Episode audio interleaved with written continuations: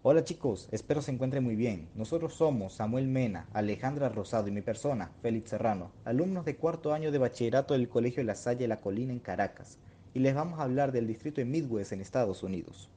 Podemos empezar en el momento en el que San Juan Bautista de La Salle fundó los hermanos de las escuelas cristianas en Francia hace 340 años. Desde entonces, los hermanos han expandido a 80 países de todo el mundo y han tocado los corazones de innumerables estudiantes y han transformado sus vidas a través de la educación. Uno de estos tantos países es Estados Unidos, más específicamente en el distrito de Midwest, que es de lo que les vamos a estar hablando ahora.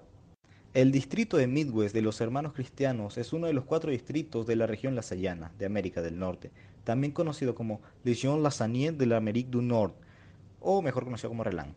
La RELAN está compuesto por ministerios lasallanos en los Estados Unidos y Canadá. El distrito de Midwest abarca siete estados e incluye tres universidades, 14 escuelas secundarias, tres escuelas intermedias, cuatro centros de retiro, dos editoriales y una oficina provincial. Dentro del distrito hay 102 hermanos y cientos de sus colaboradores laicos, todos trabajando juntos para promover la misión de los hermanos cristianos de La Salle. Los lasallanos ven reflejados sus propios viajes formativos en la historia de San Juan Bautista de la Salle y los primeros hermanos.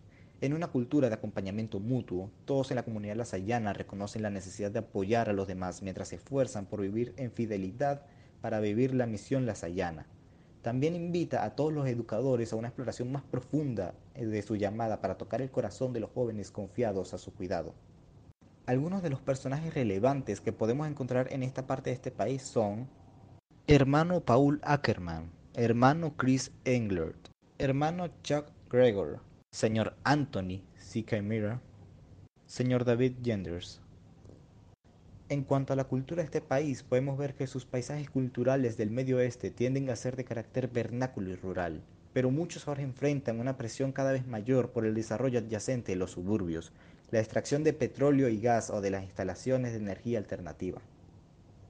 El paisaje cultural más pequeño en esta área del país es el modesto lote de 0.17 acres que rodea la iglesia episcopal metodista africana de Stuco, en el sitio histórico nacional Nicodemus en Kansas.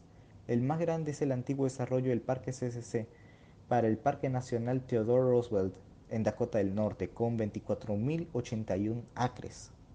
La cultura está ligada a los ingleses indígenas que habitaban el lugar aunque debido a la gran cantidad de extranjeros que habitan el lugar a veces se considera como una región multicultural.